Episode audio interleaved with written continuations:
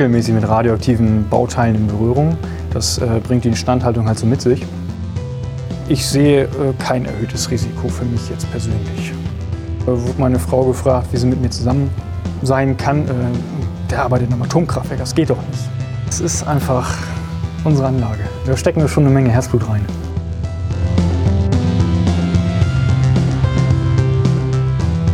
Herzlich willkommen zum Podcast Risikoleben. Ich bin Alena und heute bei strahlendem Sonnenschein mit Carsten in den Norden gefahren, nämlich nach Brockdorf. Und jetzt sitze ich hier in einem Schulungsraum im Infozentrum des äh, Atomkraftwerks Brockdorf. Hinter mir im Rücken ist zu sehen der Kernreaktor. Und was ich vermisse, ist tatsächlich der Kühlturm, der für mich immer zur Skyline gehört vom Atomkraftwerk. Aber erstmal sage ich Hallo.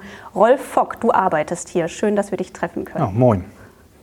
Ist das richtig? Ich sitze vor dem Reaktor, ja? Du sitzt vor dem Reaktorgebäude. Den Reaktor solltest du nicht sehen. Dann bin ich froh, dass ich ihn nicht sehe. Ja. Und dem Taxifahrer habe ich gesagt, ich will zum AKW und er hat KKW gesagt. Ist das egal oder gibt es da einen Unterschied? Also wir legen eigentlich aufs Kernkraftwerk KKW Wert, aber in den Medien hört man immer AKW, Atomkraftwerk. Das ist der immer schwelende Konflikt, denke ich. Und es klingt einfach besser oder gibt es auch tatsächlich irgendeinen inhaltlichen Unterschied? Das werden mich die Physiker schelten, aber äh, wir nutzen die Kernbindungsenergie und nicht die Atomenergie in dem Sinne. Das, okay, das. aber ich bin Maschinenbauer. Dann wollen wir da nicht tiefer rein. Wir sitzen also beim Kernkraftwerk in Brockdorf ja. und du arbeitest hier. Genau. Und zwar seit 2009. Ja als wir hier äh, hergefahren sind und ich sag schon, ich habe diesen, diesen äh, Kühlturm vermisst. Ich dachte, hm, vielleicht ist es doch was anderes, bis ich dann das Straßenschild gesehen habe. Dachte, okay, dann wird es das KKW sein. Äh, als wir hier näher gekommen sind, dachte ich, es ist schon irgendwie ein bisschen ein komisches Gefühl. Und dann stand ich da beim Eingang und sehe so komische Schleusen, haben mich so ein bisschen erinnert an äh, Star Trek vielleicht, wo, wo so Menschen in so rundlichen Türen irgendwie erstmal so drinstehen und dann erst rauskommen dürfen. Ja. Kannst du das nach, nachvollziehen, dass Leute ein mulmiges Gefühl haben, wenn sie hierher kommen? Ja, also kann ich schon nachvollziehen, aber ich bin damit halt groß geworden und ähm, ja, man wird da halt rangeführt, Stück für Stück und äh, es verliert irgendwann diese seltsame, dieses seltsame Gefühl, was man am Anfang vielleicht hat. Als Schüler hatten wir das auch, als wir es hier mal besucht haben. Da fragt man sich auch, was ist das? Du bist hier aufgewachsen, ja. das heißt, du hattest das immer schon sozusagen vor deiner Nase. Ich habe das Kraftwerk aus meinem Schlafzimmerfenster gesehen, ja. Aus meinem Kinderzimmer, das äh, konnte man in der Ferne sehen und die Kuppel war immer da. Ein Stück weiter ist noch Brunsbüttel zu sehen, der schwarze Kasten an der Elbe. Ja, das gehört halt immer dazu. Und das war auch gut so? Bedeutet Kraftwerk dann auch für dich zu Hause sein sozusagen? Hat mir früher eigentlich überhaupt nichts bedeutet. Ähm, haben, hat man so auch gar nicht wahrgenommen. Ich war meist nach Brockdorf gefahren, um ins Schwimmbad zu gehen. Äh, wir haben hier ein Freibad direkt am Deich. Ähm, das, man wusste, dass es äh, ja, aus Steuereinnahmen vom Kraftwerk halt auch mitfinanziert wurde. Und das war halt da. Und als, ja, über das Praxissemester bin ich hier reingerutscht und dann hat es natürlich eine andere Bewandtnis gekriegt für mich. Und mittlerweile ist mein Arbeitgeber und hat einen sehr hohen Stellenwert natürlich. Ja. Du bist in den 80er Jahren geboren, noch vor ja. Tschernobyl. Ich habe auch ähm, überlegt und auch mit Carsten vorher noch darüber gesprochen, mhm. ob wir irgendwelche Erinnerungen haben. Ich war da gerade eins und weiß nur von meinen Eltern, zu, um den 1. Mai rum waren wir auf dem Spielplatz zusammen und sie haben sich gewundert, warum alles so leer ist. Hast du da irgendeine Erinnerung noch oder von deinen Eltern, wie die, wie die Katastrophe von Tschernobyl hier irgendwie war? Ich habe da gar keine Erinnerung dran. Ich, meine, ich war da zwei. Da kriegt man, glaube ich, noch nicht so viel mit. Und meine Eltern, nö, die haben da eigentlich wenig drüber geredet. Nö, war nie das Thema. Keine Anti-Atomkraft. Ähm meine Eltern waren früher auch nicht wirklich auf der Demo. Ich meine, der Ort, wo ich groß geworden bin, war ein Sammelpunkt damals bei den großen Demos. Sie haben sich das mal angeguckt, was da los ist, aber äh, nein, sie waren keine richtigen Gegner, nein. Deswegen ja. war das auch bei mir zu Hause nie so ein Thema. Und im Bekanntenkreis hat man auch immer welche gehabt, die hier gearbeitet haben. Kann man sagen, die Leute, die hier in der Region sind, sind so ein bisschen unaufgeregter als alle anderen oder auch nicht zwingend?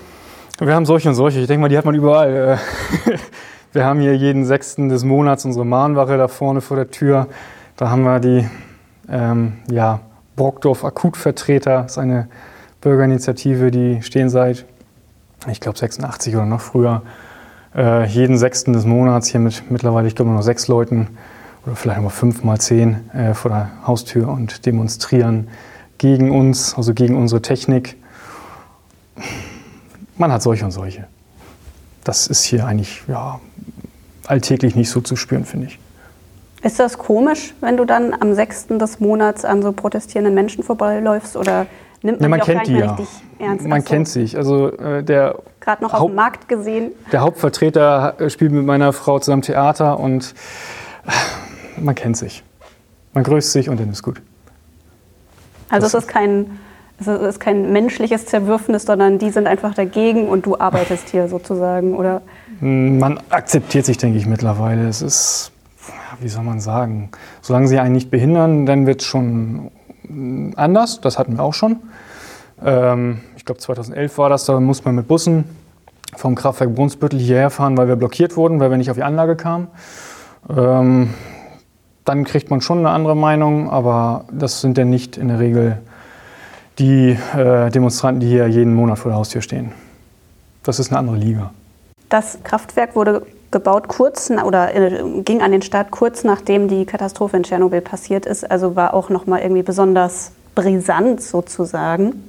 Dass du hier irgendwann mal anfangen würdest zu arbeiten, war das in irgendeiner Form ein merkwürdiges Gefühl oder einfach Es war Zufall. Äh, nee, eine logische Gefühl. Konsequenz dadurch, dass das immer schon da war? Es ist für mich ein Arbeitgeber wie jeder andere auch. Äh, Es ist für mich Technik, die mich begeistert und ähm, dementsprechend ist das nichts kompliziert, Schwieriges für mich, im, für mich im Kopf oder für meine Familie. Es ist ein, ist ein Job, den ich halt gern mache. Ich bin technikbegeistert. Und die Technik, die wir hier haben, ist halt faszinierend. Faszinierend, robust und macht Spaß damit zu arbeiten. Was genau ist deine Aufgabe hier? Ich bin in der Instandhaltung, maschinentechnischen Instandhaltung äh, Systemingenieur und ja, bin für die wiederkehrenden Prüfungen, Reparaturen, Planung von Stillständen, gut, das hat sich jetzt gerade erledigt äh, letzten September, das war der letzte, aber jetzt auch im Zuge des Rückbaus oder Vorbereitung des Rückbaus für Planung von Demontagen, Änderungen für Demontagen zuständig. Und ja, wir planen eigentlich die ganze Maschinentechnik. Erzähl mal von deinem Arbeitstag. Wir dürfen ja Corona-bedingt jetzt leider Ja. nicht ins Kraftwerk rein. Wir können also nicht diese Schwelle durchschreiten und sehen dann, wie das da hinter diesen verrückten, ähm, wie sagt man, Schleusen aussieht. Ähm, ja, wie funktioniert das? Du kommst morgens hier an und wie geht's, Ja. wie geht's los für dich? Oder sitzt du die ganze Zeit nur langweilig im Büro und hast echt einen öden Job am Nee, das Ende? wäre schade. nee, ich komme äh, morgens immer so gegen kurz nach sechs an. Also wir können, haben Gleitzeit, wir können kommen, äh, kommen wann wir wollen. Und äh, ich bin halt immer relativ früh da. Ja, und das erste ist halt Rechner hochfahren, ich denke mal wie bei jedem Bürojob. Und äh, gucken, was für Störmeldungen wir haben. Wir haben ein Computersystem, wo alles drin erfasst wird, wo Störmeldungen, Auffälligkeiten, Arbeitsaufträge, Freischaltung von Komponenten, alles, was da drin geplant wird. Da guckt man rein, guckt, was äh, in der, im letzten Jahr zwölf Stunden ja seit Feierabend los war oder übers Wochenende. Und äh, ja, dann erledigt sich manchmal die ganze Planung von selbst und dann weiß man, was man zu tun hat, weil halt eine Störung vorlag und dann halt Arbeiten anstehen. Dann kommen sowas wie Materialfreigaben für die Kollegen, die man in die Anlage schickt, um Arbeiten durchzuführen. Das ist immer so die erste Stunde. Ja, dann guckt man halt, was anliegt. Äh, Wir sind halt eigentlich den ganzen Tag auch auf Abruf. Wenn unser Piepser, man sieht den hier so schön, wenn der geht, ähm, weiß man eigentlich in der Regel, man kriegt was zu tun. Ist aber nicht gleich Alarm. Nein, um Gottes Willen. Nein, nein. Das ist, auch wenn man eine Anlage eigentlich findet oder nicht weiß, wo er steckt, dann piepst man ihn halt an. Ich wollte gerade sagen, Störmeldungen im Kernkraftwerk klingt gleich so ein bisschen dramatisch. Was könnte das denn sein? Ähm, das kann sein, wenn aus einer Wasserarmatur mal ein Tropfen Wasser rauskommt, wenn eine Heizungspumpe nicht läuft. Also das, was man zu Hause auch äh, täglich hat. Ja, wenn man, man kann meinen Job sich so vorstellen, äh, jetzt ist gerade die Heizungswartungszeit eigentlich vorbei, aber man macht eine Heizungswartung, bevor es in den Winter geht. Das ist mein Job. Du bist Hausmeister. Ja, im erweiterten Sinne ja. Ich habe die Lüftung, die äh, Heizung, die ich betreue im konventionellen Teil. Ja, wenn ich an Arbeit im Atomkraftwerk denke, denke ich auch immer an Homer Simpson. Ich weiß nicht, Ja. ob das äh, ein Thema ist, was dir ständig wieder irgendwie vorgehalten wird.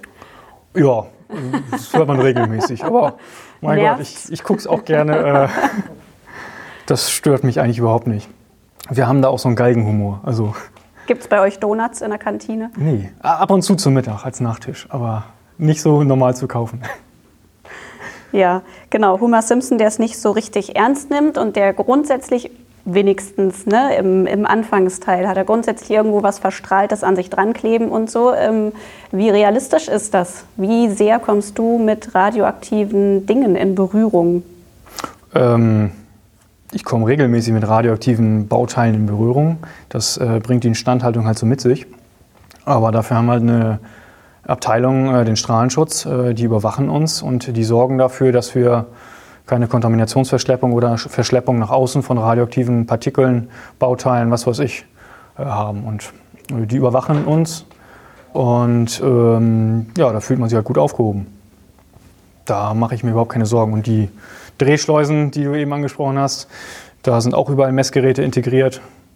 Also wenn du jetzt eine Strahlentherapie gerade hinter dir hättest und noch radioaktive Substanzen im Körper, würdest du da nicht durchkommen.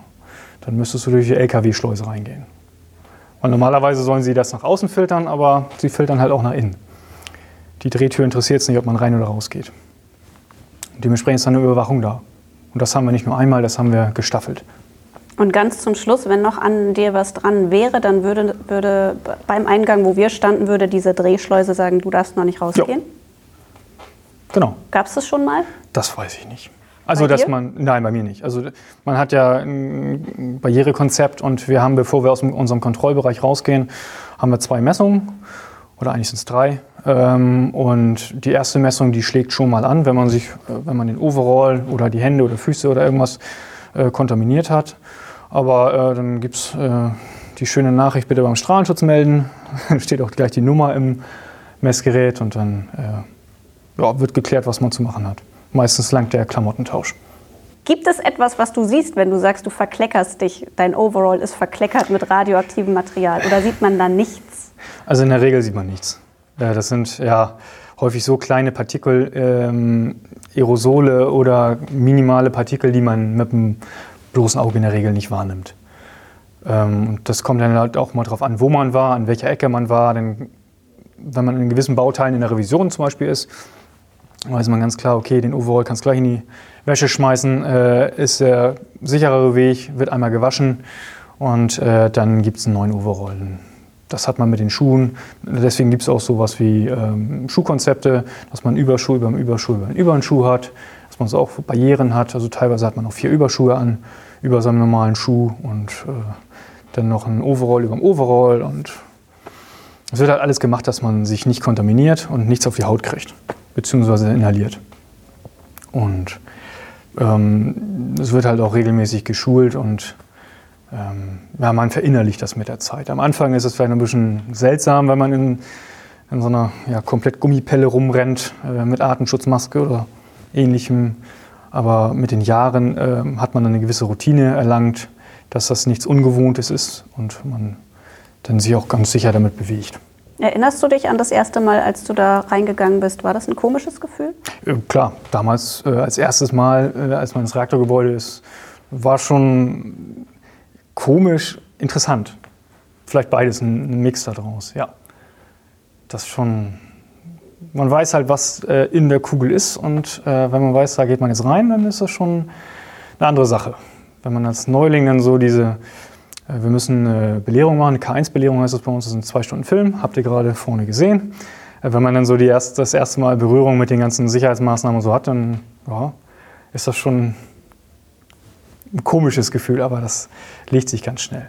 Aber ist es vor allem spannend und faszinierend oder äh, schwingt da auch Angst irgendwie mit? Also wenn man Angst mitschwingen hätte, dann wäre man hier falsch. Äh, Respekt muss man haben, aber keine Angst. Also klar, Respekt sollte man auch vor einer Anlage haben, sollte man vor jeder technischen Anlage, aber äh, Faszination, ja, auf jeden Fall. Faszination, was das alles so kann. Faszination, was die Ingenieure in den 70er, 60er Jahren alles auf dem Reißbrett äh, entwickelt haben, was heute noch nach meiner Meinung oberster Stand der Technik ist. Auch wenn andere Kraftwerke gebaut werden, die kommen teilweise an unsere technischen Maßnahmen oder technischen Komponenten nicht dran. Und das ist noch auf dem Reißbrett entstanden. Gibt es da so eine Konkurrenz zwischen den Kraftwerken, dass du sagst, ha, wir sind nämlich besser als ihr? Selbstverständlich. es gab früher immer den Weltmeistertitel oder gibt es auch immer noch die produzierte Strommenge im Jahr. Ich weiß gar nicht, wie oft Brockdorf den gewonnen hat, den Titel. Ähm, aber das hängt halt auch mit vielen Einflüssen zusammen, wann man Revision hat, wie lange man Revision hat, was für Arbeit man hat.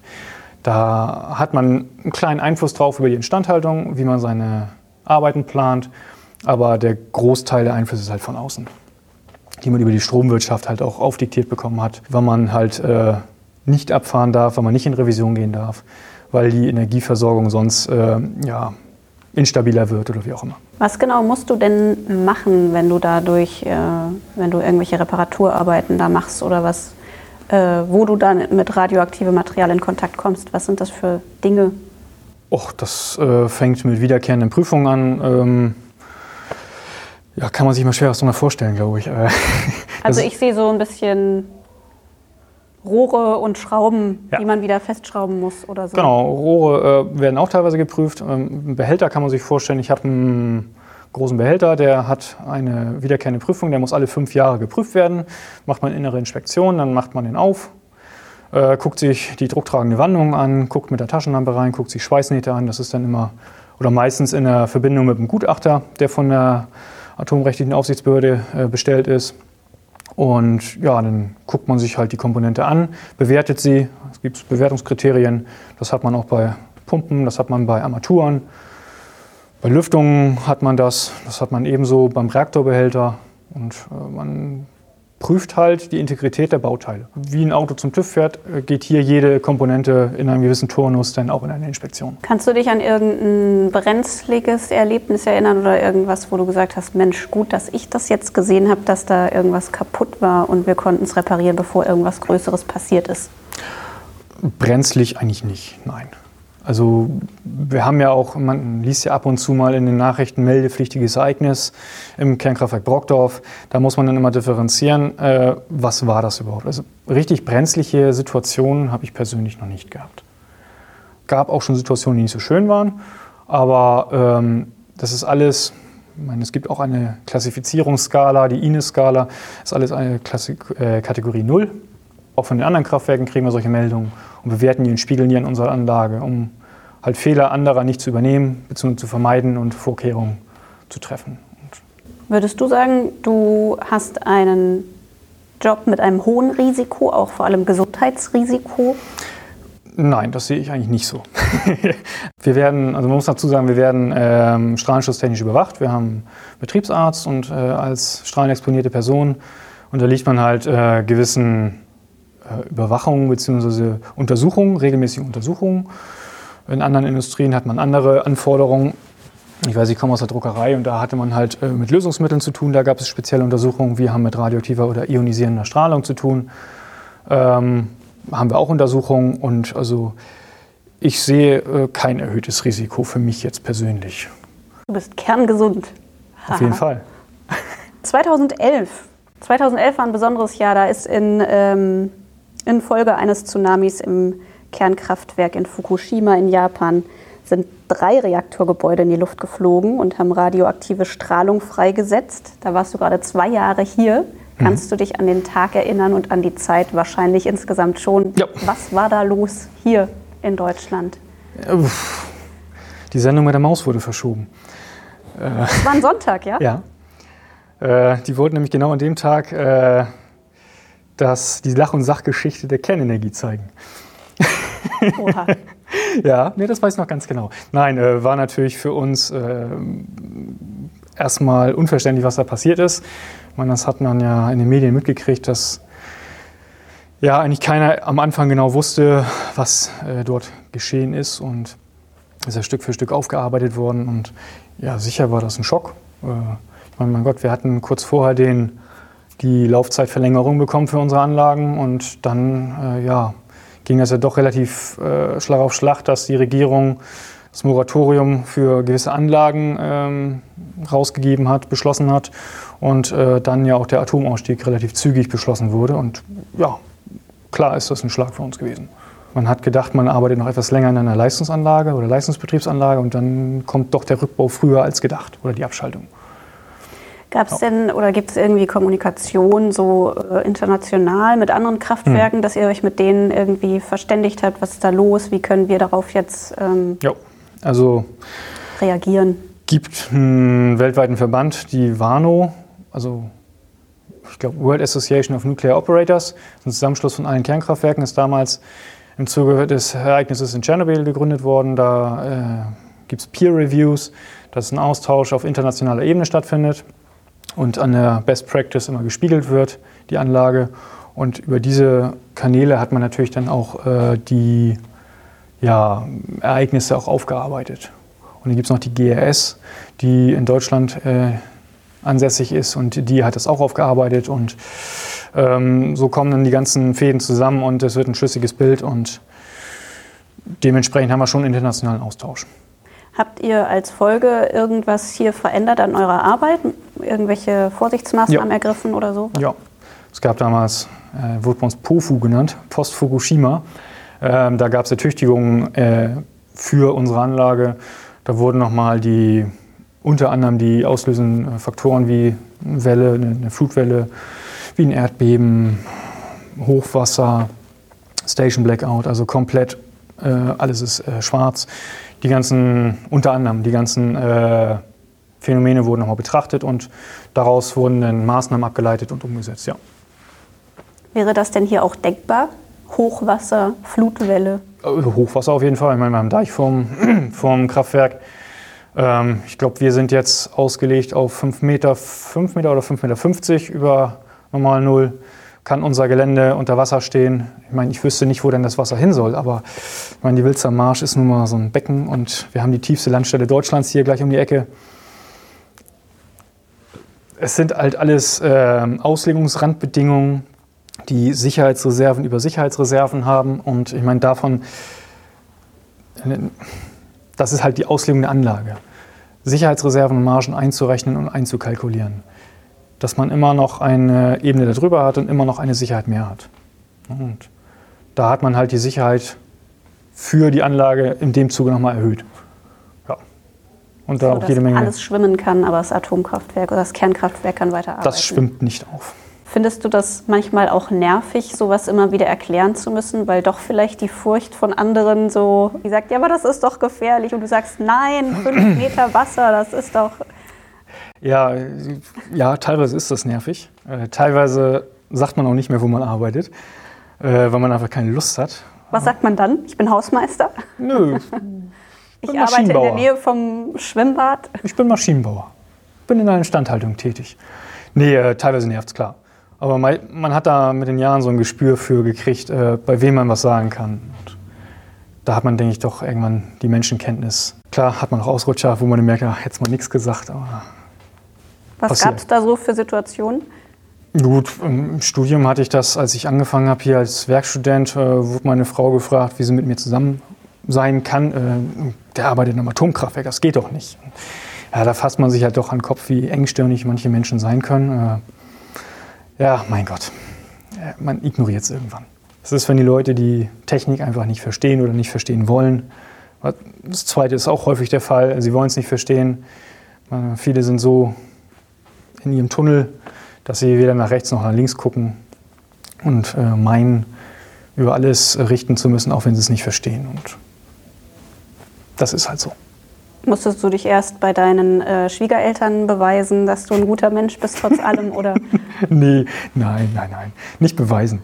Also ich habe die auch relativ zeitnah mal hier rumgeführt und nein. Das ist, ist akzeptiert, toleriert, wie man es nennen möchte. Das ist in Ordnung. Mit wem hattest du denn schon mal so richtig Diskussionen über deinen Job? Oder hast du die immer rechtzeitig abgeblockt und bist weggegangen? Nee, schaffe ich nicht. Leider nicht immer. nee, mit einem sehr guten äh, Freund aus meiner, Schu meiner Schulzeit. Äh, äh, wir haben da schon in der Schulzeit sehr viel darüber diskutiert. Äh, er war, ist auch einer, der vehement dagegen war. Und ähm, wir haben mittlerweile so einen Weg gefunden. Ich rede nicht äh, über seine Wundenpunkte oder seine äh, Themen, die mich stören und er nicht über meine. Und dann passt das. Also es funktioniert. Eine Ja. Freundschaft funktioniert Ja, trotzdem, auf jeden trotz Fall. solcher Meinungsverschiedenheiten oder an verschiedenen Ansichten. Die kleinen Differenzen machen es auch interessant. Hat denn äh, Fukushima und das, was dort passiert ist, irgendwie auch deine Sicht auf die Dinge verändert oder ähm, war das einfach nur Äh, ja, eine hat schon. Katastrophe, von der du aber ausgehst, die kann hier einfach auch so nicht stattfinden? Also ich bin fest davon überzeugt, dass es hier in der Form nicht stattfinden kann. Allein über unsere Anlagenauslegung. Ähm, wir waren eigentlich in Summe erschreckt, äh, wie die Anlagenauslegung in Japan ist.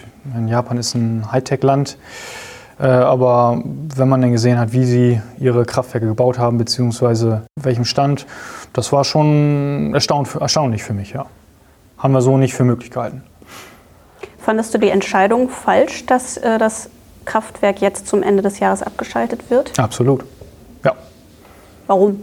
Weil wir einen technischen Stand haben, der super ist. Wir haben eine Anlage, die sehr ausfallsicher ist. Wir haben technische Einrichtungen, die sehr gut funktionieren, Sicherheitseinrichtungen sehr, sehr gut funktionieren, ein Sicherheitskonzept, was funktioniert. Äh, Es wird uns auch oder wurde hier auch äh, regelmäßig bestätigt, auch durch ausländische Peer Reviews und auch durch die äh, Gutachter und Behörden wird das ja auch bestätigt. Ich meine, wenn wir nicht sicher wären, müssten wir abgestellt werden. Das ist ja die logische Konsequenz. Ich meine, die atomsichtliche Aufsichtsbehörde ist da natürlich für verantwortlich. Und also ich bin überzeugt, äh, dass diese Anlage eine sehr gute technische Anlage auf einem hohen technischen Niveau ist. Wie lange würdest du sagen, wäre das noch ein profitables oder wie, wie lange würdest Das du die noch laufen? kann ich jetzt alleine überhaupt nicht beurteilen. Also da spielen ja so viele Sachen rein, Alterung von Materialien. Da muss man auch gewisse Sachen dann austauschen. Ist ja immerhin schon 30 Jahre alt, ne? Ja gut, Äh, ich meine, es fahren auch immer noch Oldtimer. Nein, das ist ein falscher, falscher Vergleich jetzt. Äh, Man muss ja sagen, man hat ja auch ein, äh, eine Verpflichtung, äh, den Stand der Technik abzubilden. Gewisse Rohrleitungen müssten halt dann getauscht werden vielleicht. Über Ermüdungsberechnungen so wird natürlich geguckt, wo habe ich meine Sicherheitsreserven nicht aufgebraucht, aber wo komme ich irgendwo in Richtung, wo ich mir überlegen muss, dass ich vielleicht mal eine Pumpe tausche, eine Pumpe ersetze, eine Rohrleitung austausche. Das hat man ja zu Hause auch, wenn ich eine Wasserleitung habe und sehe, okay, das Kupfer, das korrodiert schon mal, dann warte ich natürlich auch nicht, bis es leckt, sondern mache mir vorher Gedanken. Und das wäre hier dann halt auch der Fall. Da gibt es Berechnungen zu und das äh, hat man aus den umliegenden Ländern auch mitgekriegt. Äh, in der Schweiz äh, hat man jetzt auch äh, vom Reaktorbehälter den Deckel getauscht. Ist ja normale Instandhaltung. Was passiert denn, wenn dann hier die Türen zugemacht werden? Gehst du nach Hause und suchst dir einen neuen Job? Oder? Nein.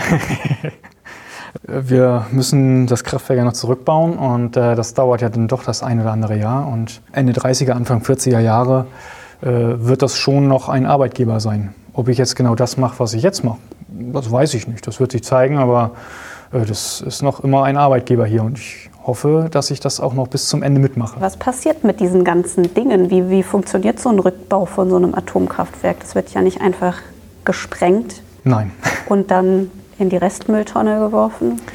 Ja, wir müssen erstmal so gewisse Meilensteine erreichen. Brennstofffreiheit, sprich alle Brennelemente aus dem Brennelementlagerbecken in die Castorbehälter verfrachten und in das Zwischenlager, was gleich nebenan ist, äh, überführen.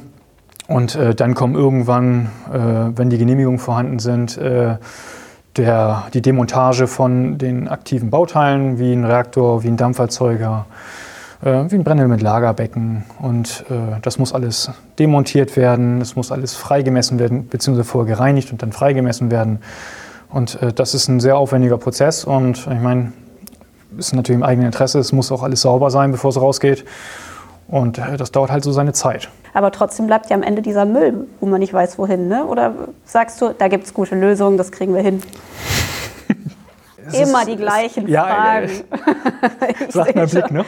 Oh Mann, Nein, muss äh, ich damit jetzt wieder? Ähm, das ist ein Thema. Ähm, es gibt da Lösungsansätze. Es ist meines Erachtens auch ein Rohstoff immer noch.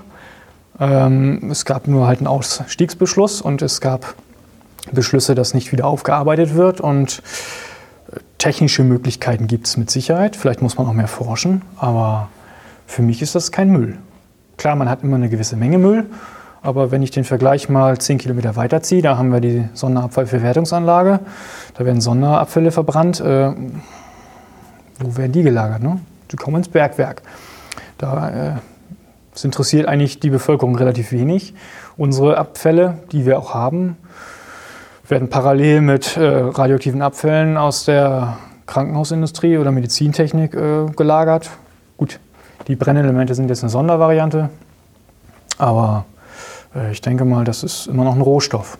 Was kann man damit machen? Wieder aufarbeiten. Da gibt es so viele technische Konzepte, das übersteigt äh, teilweise einfach mein ja, Wissen, weil ich mich da jetzt noch nicht so tief mit beschäftigt habe. Aber da haben wir auch Kollegen, die da relativ viel zu sagen können.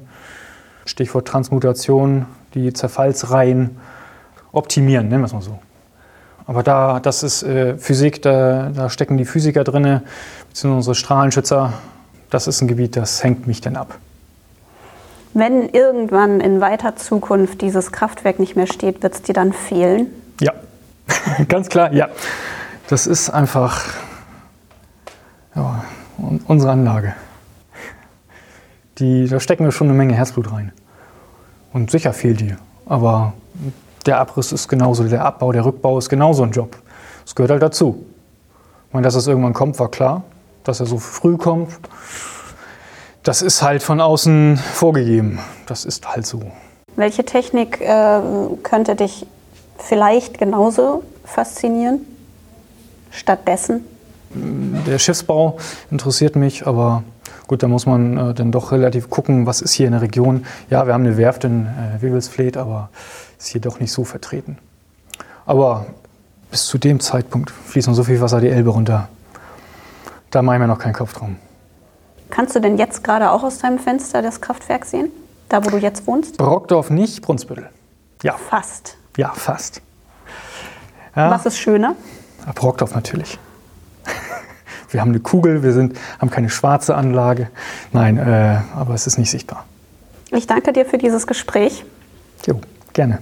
Schön, dass wir hier sein durften im KKW, vor dem KKW in Brockdorf, das zum Ende dieses Jahres dann geschlossen wird und Stück für Stück abgebaut wird, Stein für Stein, bis nur noch eine grüne Wiese da ist. Dann werden wir uns vielleicht wiedersehen.